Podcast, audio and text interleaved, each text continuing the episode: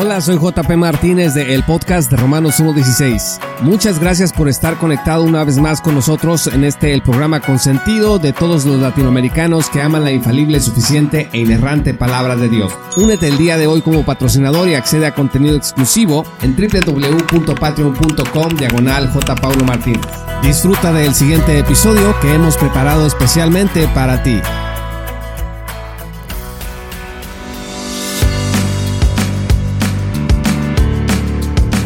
Hace varios años, en una sesión de preguntas y respuestas de estas conferencias que se hacen por parte del ministerio de John MacArthur, mencionaron que Charles Riley se había muerto. Ahí estaban Albert Moller, Ligon Duncan, entre otros. Entonces MacArthur tomó la voz para intentar alabar a Charles Riley por su amabilidad para con él, pero también hizo algunas declaraciones que quiero que revisemos en este podcast y el interés que tengo al hablar de este tema es referir el cómo el ministerio de MacArthur ha sido pues muy duro con el movimiento de la gracia gratuita.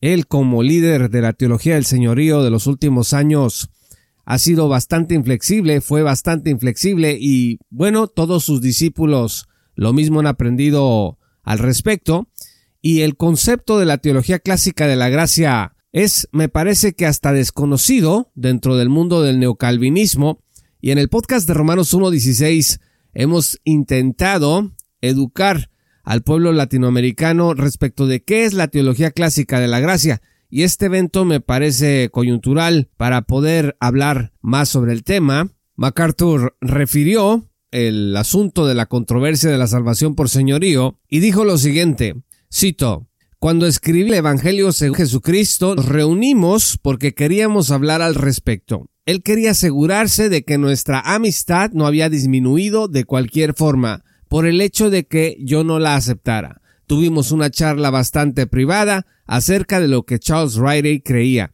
Y déjeme detenerme aquí.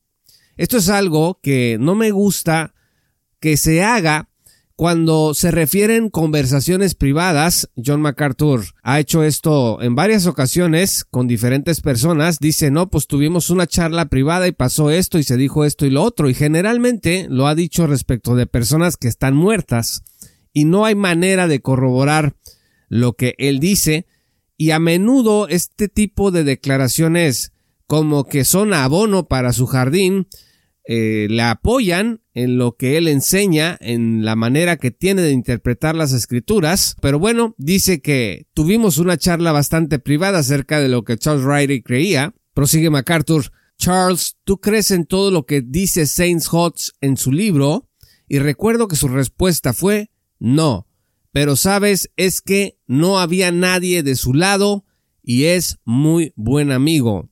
Él creía algunas de las cosas en ese libro, pero ese era Charles Riley, un tipo realmente amable. Fin de la cita.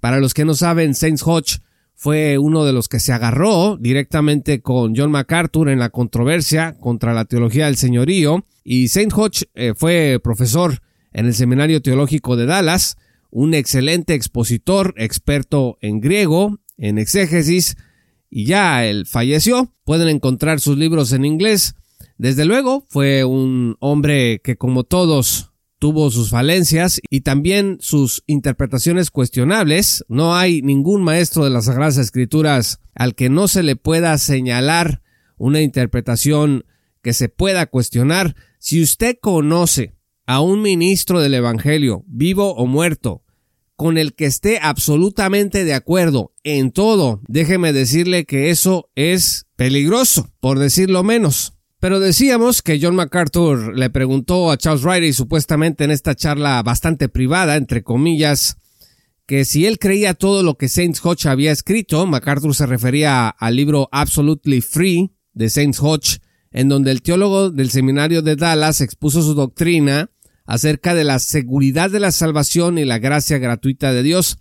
Esta obra pues fue objeto del ataque de John MacArthur en su libro el Evangelio según Jesucristo. Yo estoy seguro que unos, déjeme ver, unos siete, ocho de cada diez que escuchan este podcast ya leyeron el libro de John MacArthur, el Evangelio según Jesucristo, Casa Bautista de Publicaciones lo tradujo al español y lo diseminó por todo Latinoamérica y es un libro bastante pero bastante popular. Es una obra que yo calificaría de dogmática para muchos. Es simple y sencillamente la obra definitiva acerca de lo que es el Santo Evangelio de Jesucristo. Y también puedo atreverme a decir que probablemente uno, y se me hace mucho, de cada diez hermanos y amigos que escuchan este podcast, no han leído el libro de Saints Hodge Absolutely Free y probablemente ni siquiera sabían que Saints Hodge existía. Y esto lo menciono y lo subrayo porque dense cuenta que hay mucha falta de información porque en el Evangelio, según Jesucristo, John MacArthur ataca a un montón de personas y varios de ellos del Seminario Teológico de Dallas y la verdad es que no escuchamos la contraparte, no sabemos de la respuesta pues porque así es el mundo de la traducción. Lamentablemente consumimos lo que las casas editoriales consideran que debemos de consumir y si usted no domina otro idioma, pues está limitado a lo que le traduzcan. Yo conozco hermanos en la buena fe que son teólogos del señorío, pero que no conocen la teología clásica de la gracia y no la han leído porque no hay material suficiente en español y la referencia que tienen de la teología clásica de la gracia o de la gracia gratuita, pues son las obras de John MacArthur, en donde ataca, ataca a Schaffer, ataca a Hodge, ataca a un montón de personas que enseñan eh, la teología clásica de la gracia. Considere esto cuando lea ataques en obras en español a otros ministerios, a otras teologías, y haga, y haga el mayor esfuerzo por ponerse en contacto con la literatura original para que entonces usted esté en condiciones de tomar una decisión. El comentario de John MacArthur en aquella sesión de preguntas y respuestas dejó la impresión de que Riley creía en realidad en que Saints Hodge había sido derrotado porque estaba errado en mucho de su pensamiento. Pues sí, MacArthur dice, no, a mí Riley me dijo, es que estuve de su lado pues porque nadie estaba con Saints Hodge y pues era mi amigo y por eso lo apoyé, no tanto porque estuviera de acuerdo con la teología clásica de la gracia. Luego tienes a presuntos apologistas del señorío pues citando este tipo de cosas en donde dicen inclusive Charles Riley dijo que porque era su amigo estuvo de acuerdo con él. Tú les preguntas ¿y dónde de dónde sacaste eso? No, pues MacArthur contó que habló en privado con Charles Riley. Bueno, pues yo no tengo manera de comprobar ni de interpretar más allá de lo que MacArthur dice ese hecho. Así están las cosas lamentablemente en el mundo del pensamiento cristiano. Mientras MacArthur entonces parecía honrar la memoria de Riley, lo que estaba haciendo era llevar abono a su teología del señorío, invocando esta supuesta charla bastante privada, sin posibilidades de corroboración. Una mala costumbre, como ya indicamos. MacArthur alguna vez también mencionó una charla privada con Rabí Zacarías, etc. Aunque es verdad que Riley no creía exactamente todo lo que Hodge enseñaba, lo mismo que su servidor, yo tampoco comparto todo lo que Hodge enseñó. Lo que sí es falso es que Riley haya participado de la controversia de la salvación por señorío, porque Hodge estaba solo y que porque supuestamente no había nadie a su lado, como MacArthur eh, dijo en su comentario.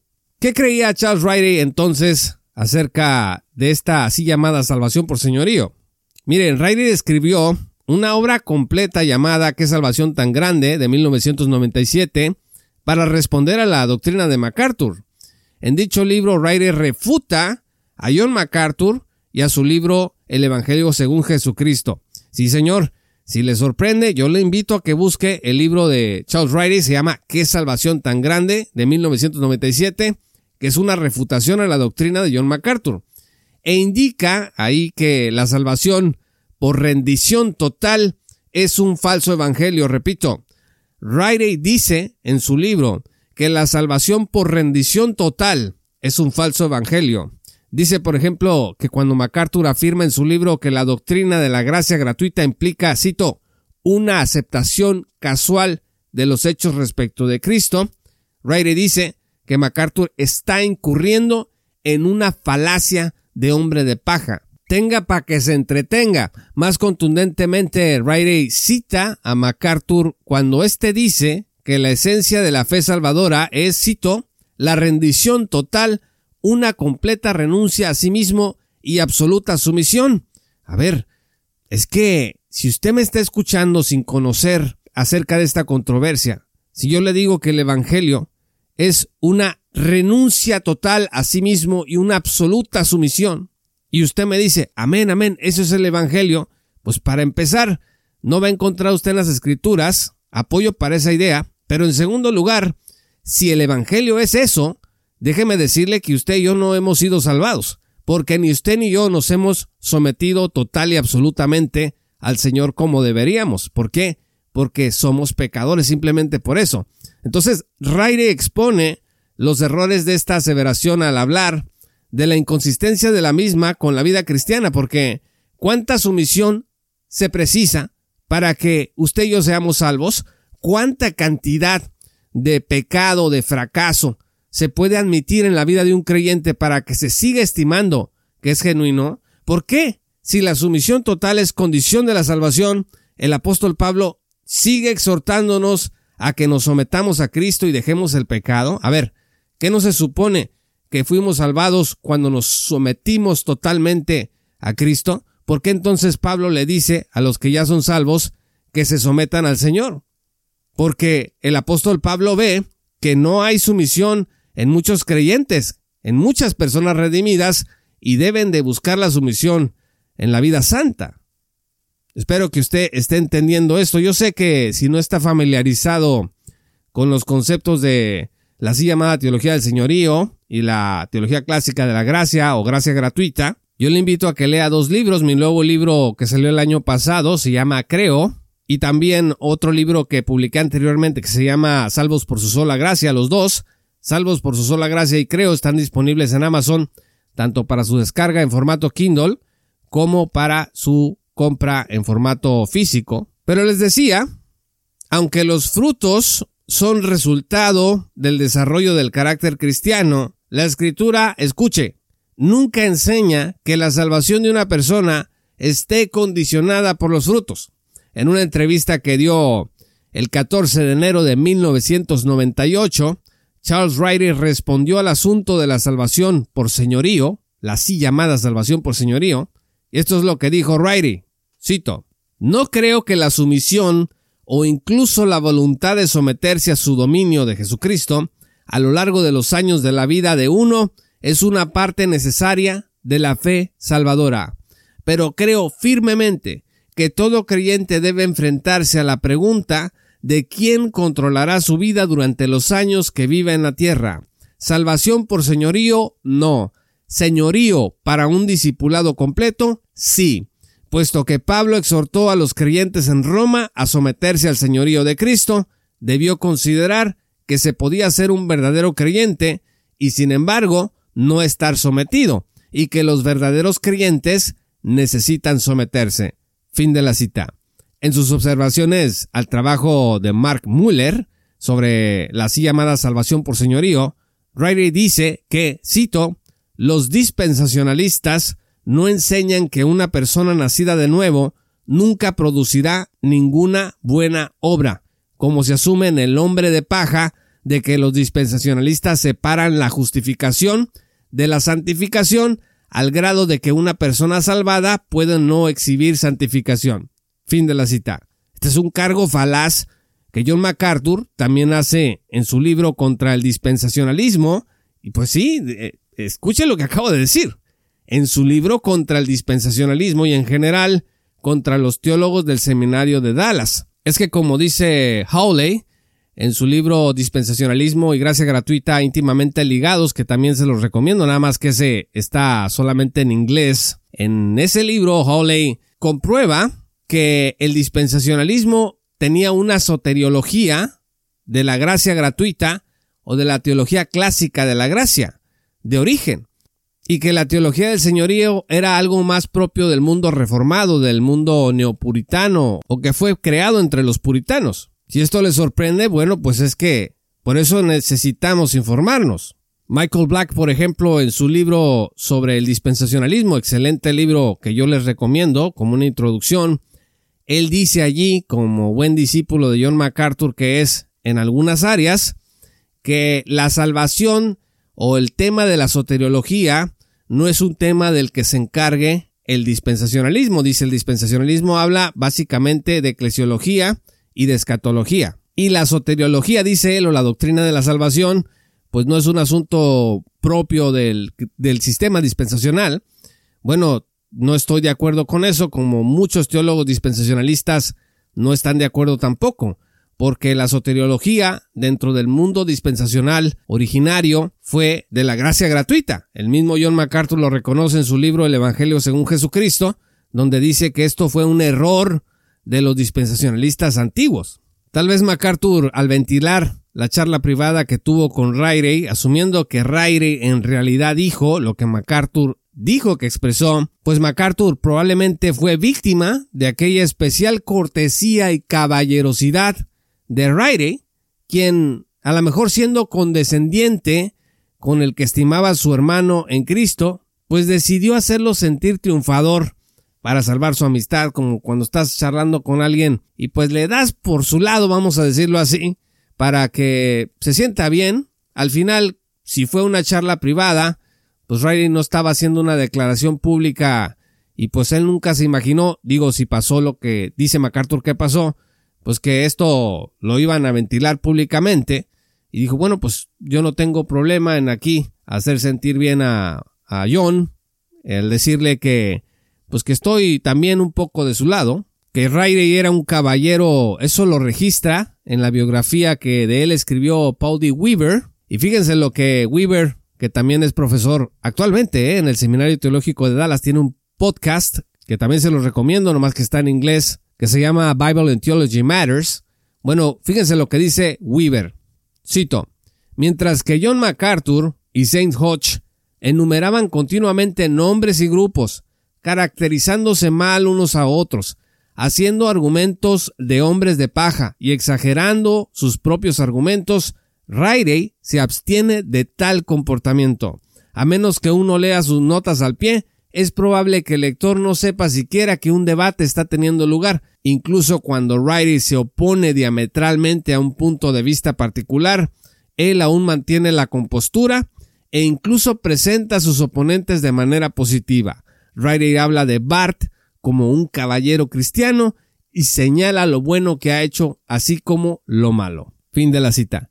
¿Cuánto, cuánto, pero cuánto tenemos que aprender del gran caballero que fue Charles Riley, pues no como nosotros, que tiramos con todo y todavía decimos que estar comportándose de esa manera tan agresiva es el santo evangelio de Jesucristo y el ejemplo que nos dejaron los apóstoles y los profetas. Pues imagínese, así de amolados estamos o están algunos, MacArthur con la ayuda del mundo reformado logró convencer a muchos de que la teología clásica de la gracia o de la gracia gratuita que enseñaba el dispensacionalismo no era bíblica y él pues dividió para vencer y resultó porque muchos hermanos lo siguieron aún dentro del mundo dispensacional, aunque también es algo que a lo mejor no se sabe en el mundo de habla hispana, pero entre dispensacionalistas de hueso colorado en Norteamérica, John MacArthur no figura como una persona representativa o importante en las conferencias del Pre-Trip Richard Center, por ejemplo, o en otro tipo de movimientos dispensacionales importantes en Estados Unidos, pues simplemente MacArthur no lo invitan. ¿Por qué? Bueno, probablemente tenga que ver con esta disidencia macarturiana y esta pues salvación por señorío que enseña en su ministerio. Lo que sí es que MacArthur, pues a lo largo de, las, de los años, ha sido invitado muchas veces por reformados neopuritanos que consideran pues que MacArthur está de su lado. Pero a pesar de que como decíamos MacArthur dividió para vencer y le resultó, Charles Riley, el teólogo de la gracia, enseñó sobre la salvación tan grande de Cristo y su total gratuidad desde sus convicciones más hondas y no, como MacArthur sugirió, como un gesto de amistad hacia alguien cuya supuesta pérrima imagen y desventajas lo llevó a comprometerse teológica y bíblicamente. Esto no fue así de ninguna manera. Gracias estimados amigos y hermanos por escuchar este programa. Yo soy JP Martínez de el podcast de Romanos 1.16.